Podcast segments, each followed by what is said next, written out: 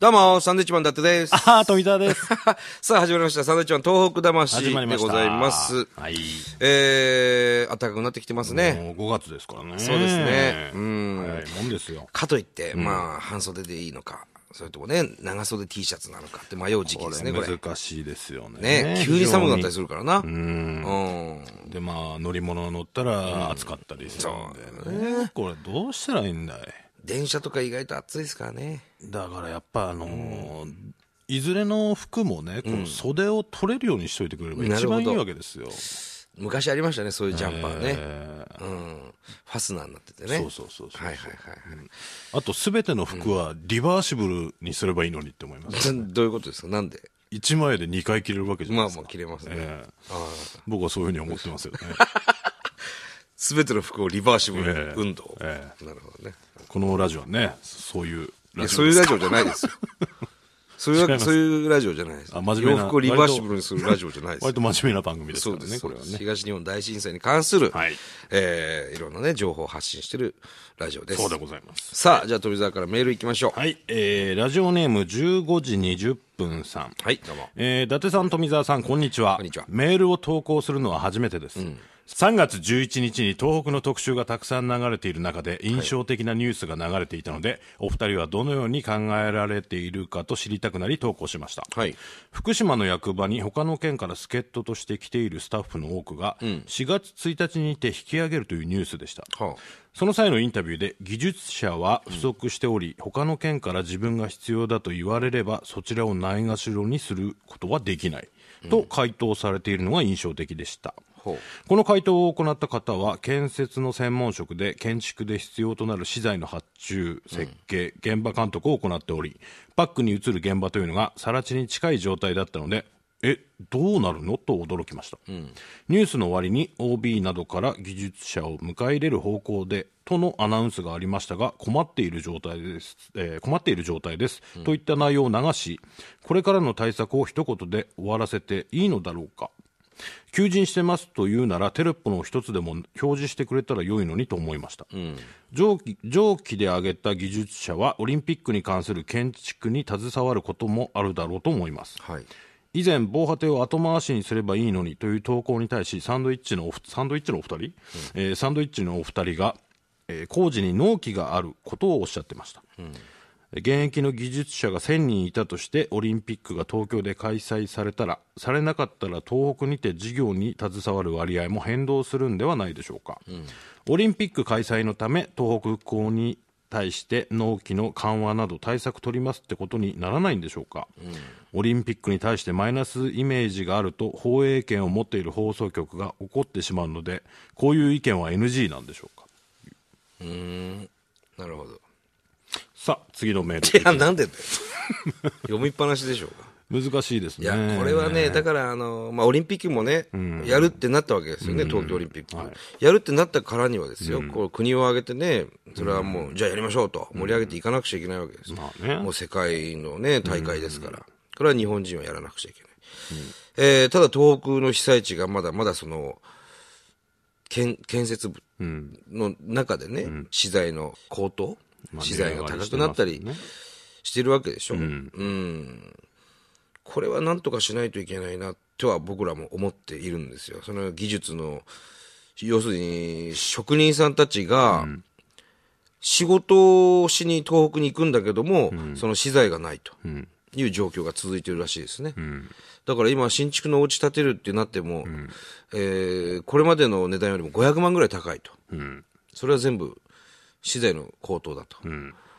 で、まあ、それに、しだからその資材なんで高くなってるのかっていうと、その、オリンピックが始まるから、そっちに資材が全部回されてるとか、そういうふうに言われがちですけれども、それが全てじゃないわけですよ。東北で家建てる人がすごく多くなってきてるわけですよ。その家をす、家に住むためにね。その中で順番待ちなんかもしてる状況ですし、まあ、オリンピックが全てそういうね、そのマイナスな意見につながるわけではないんですけれども、うん。まあ我々も当事者じゃないのでね、そこまではよくわからないんですけども、難しい問題ではあるよね。だから実際この納期の緩和対策っていうのはないんですかね、この辺僕もちょっとわからないんですけど。納期も何もさ、材料がなかったら建物できないじゃない？うんでそれは多分されてるはずだよ。と思いますよね、だって、要するに作りようがないわけでしょ。うん。それ納期は伸びるよね。うん。自然と。まあでもまあ実際オリンピックがあるからっていうことで、その復興の方がちょっと手が薄くなってるっていうのはあるでしょうね、まあ、それはね。うん。でも、それはね、オリンピック失敗するわけにいかないわけですよ、日本国としてもね。まあうね、ん。それはそれでちゃしっかりやらないといけない。今、コンクリートがすごく高いっつったね。まあそううん。コンクリートが足りないんだって。だなんとかね、このオリンピックが盛り上がってて、それで東北の方もね、何かいい影響があればいいんですけど、そうですね。実際どうなるのかっていうところがね、難しいな。でも急がないといけないからね、両方とも。まあねね。確かにこのね、15時20分さんがおっしゃるように、はい。求人してますっていうならテレポの一つでも表示してくれたらいいのにっていうこの放送の仕方、そうだね。まあなんか一工夫あると助かるかもしれないですよね、確かに。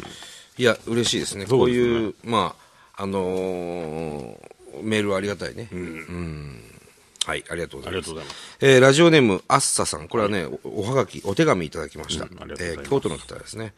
こんばんは。こんばんは以前、はがきを投稿させていただいた岐阜県のあっさです。はいえー私自身、去年は高校3年生と受験生の身で、なかなか思うように時間が取れませんでした。えーですが、やっと無事進路も決まり、卒業することもできたので、改めてサンドのお二人に手紙を書こうとペンを走らせています。嬉しいねえーまず先にもあったように、えー私は昨年の夏、震災から2年半が経った石巻を見てきました。私は仮設住宅で行われた夏祭りの炊き出しのボランティアに参加させてもらいました。えーそこでは食べに来て、食べに来てくださった方々が笑顔で美味しかったよと言ってくださり、暑いのに大変でしょう、ありがとうと声をかけていただき、とても心が温かくなったことを今でも覚えています。そして炊き出しの後、少しの時間ではありましたが、市内をバスで回りました。当時私が率直に思ったことは、本当に街のどこを見てもまだまだ復興の文字で溢れているということでした。これは実際に自分の目で見て確かめてみないと実感できないことでした。いくらサンドのお二人や人から聞いても、やっぱり自分の目で見てみるのとでは感じるものが違いました。まあね私はボランティアに参加して、東北の今、えー去年の夏の時点ですが、を自分の目で見て人生観が変わりました。えーこの後は私、私事になるのですが、私はボランティアから帰ってきて、何とも言えないもやもやと、もやもやとした気持ちを抱えながらも、目の前に迫ってきている受験勉強に頑張りました。えー私は小さい時から将来は看護師になるのが夢で、大学進学を目指していました。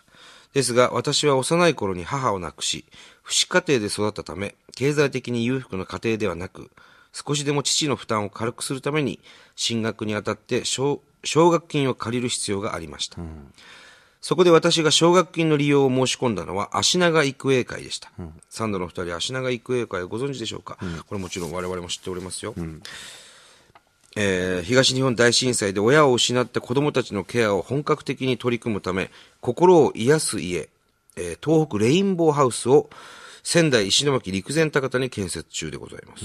えーまた完成しているところもあるそうです。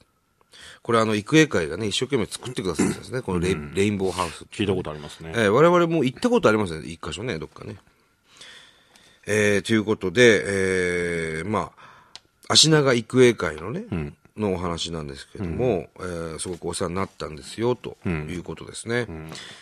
えーっとですね、その、そしてこの方は4月からは東京都の大学に通っています。えーこれからは時間に余裕ができると思うので、友達を誘って東北にもう一度と言わず何度も足を運びたいです。と。トミー大好き ありがとうね。びっくりした急に。一気にね、ひ僕は引きました。いやいや、すごいね若いのに。ね。字も綺麗だしね。字もすごく綺麗ですしね、勉強できるんでしょうね。ありがたいな。えーサンドウィッチマンの DVD、えー見ましたよと、2013ですね。えー買いたかったのですが、しがない学生のため、今はレンタルで我慢しています。めちゃくちゃ面白かったです。10回は見ました。今年は絶対生のサンドウィッチマン見に行きますと。えートミー大好き。ああ、嬉しいですね。伊達はどうしたんでしょうかね。サンドウィッチマンっていうのは2人でやってますからね。まあまあね、そうだね。これね、あのー単独ライブのツアーのね、この間日程発表しましたけども、はい。行かないですね、京都はね。大阪ですかね、近いところで。近いところで言うとね、京都ってさ、金沢とか近いんじゃないですか？どっちかっていうと。近いのかな？大大阪阪の方が近いんじゃないの？あ、そう。大阪。大阪来てくださいよ。ね、大阪はね、9月13日、はい土曜日、大阪 IMP ホールでございます。もう結構でかいところですね。これ1000人ぐらい入るところですね。この間ね、本当京都で新幹線降りて、平方？平方行ってきましたね行ってき。ましたけどもね。はい。この方来てくれてたのかな？なんでしょうね。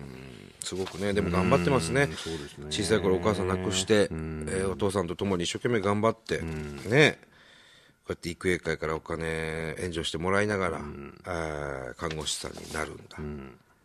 うーん、頑張ってますね。で、。被災地にも行ってくれたとボそランうそうそうティアでね。すごくだから優しい方なんでしょうね。この方女性の方ですけどもね。こういう人いいと思いますよ。あの奥さんにすると。そうですね。字も綺麗だもん。ね。奥さん字汚いとちょっと引かないなんか まあ、どうお母さんとかさ、うちの母親親とかもすごい字綺麗なのよ。なんかだから置き手紙とかさ、例えば、これあっち、レね、レンジでチンして食べてとか書いて出かけてる時とかの、その字めっちゃ汚かったらちょっと引くよ。お父さんお母さんは、なんか字綺麗であってほしいよね。うまくて当たり前のイメージありますけど。なんかね、だから、そう考えると、僕やばいですから、お前基本的に女の子みたいな字書く丸丸文字字ですよね。からうん。で、子供ももう、はい3歳ですから、そうですね。チンして食べてねとか書くときにね、親父字汚いなと親父思われるの、親父字丸いな、これ。つってね。尺だなぁちょっと寂しいね。字ってどうやってうまくなんだろう。いや、だから本当に字書く習慣今ないでしょう。もう全部パソコンだったりメールで全部ね。うん、まあ、ね、直筆。だから俺は直筆のこのハガキをくださいって言ってるわけです。まあでも、字書かなきゃダメですよ。漢字も書かないと忘れるしね。いや、ほんと出てこないよ。うん。あのーなんていうの？今、例えばさ、富沢って打ち込むと、富沢っていう漢字が出てきて、ああ、これじゃねえかなんつって、それを書くわけでしょ、それをとなんかこう、選択するわけでしょ、じゃあ富沢って漢字で書いてって言われた時書けない人いっぱいいるからね。まあおそらくそうでしょうね。ね棒が一本多い、少ないとかそうそうそう。ね。うん。ダメです、それは。本当にダメ。まあ言ってることはわかりますけどもね。俺もラジオに投稿した方がいいのかな。直筆でね。いや、字うまくなりたいわ、本当に。本当にだから携帯電話もそうだけどさ、電話番号、誰の電話番号も覚えてない人いるでしょ？うん、これ多いんじゃないですか、今。ね、何度もこのラジオでも言ってますけども、何かあった時に携帯は何の役にも立ちません。ね、な、なぜなら電源が、要するに来ない、停電なわけですよ。充電できないわけですよ。そしたらいつ、いつかは消えますよね。電源が落ちますよね、携帯の。でも公衆電話があるんですよ。唯一使える。その公衆電話に並びたいんだけども、でも電話番号わかんないから、まあ、震災の時まさにそういう状態、そんな状況でしたよねうん誰にかけていいかわからない。そう番号覚えてないと。番号を覚えてないまだ身内ぐらいのね、番号は覚えてないと。覚えるなり、紙になんか書いてね、財布かなんか入れとくべきですね。本当に一大事にね、番号を覚えてないもんですわ。だ本当にその、一回その、家でもね、電気のない生活っはいはい。ていうのをやってみると、うわ、これもできない、あれもできないって山ほど多いですよ。出てきますからうね。ん。ましてや今、オール電化なんて言われてる時代ですからね。難しい。あれさ、オートロックのマンションとかってどうやって入るんだろうね。ち停電したら。ど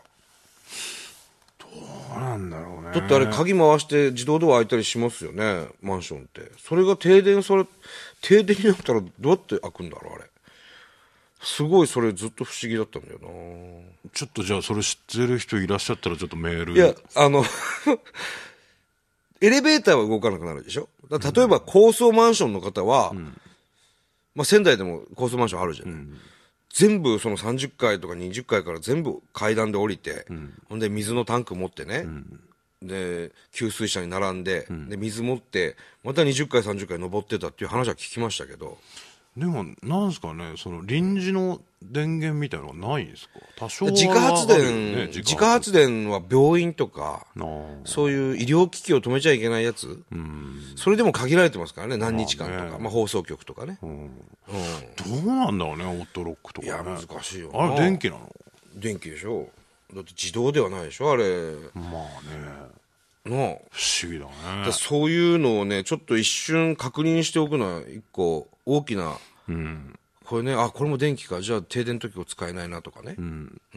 まあ大体はあのマンションなんかも裏口が開いてたりするわけですけど、鍵で開くようなところがね、絶対にあるんですけれども。よし。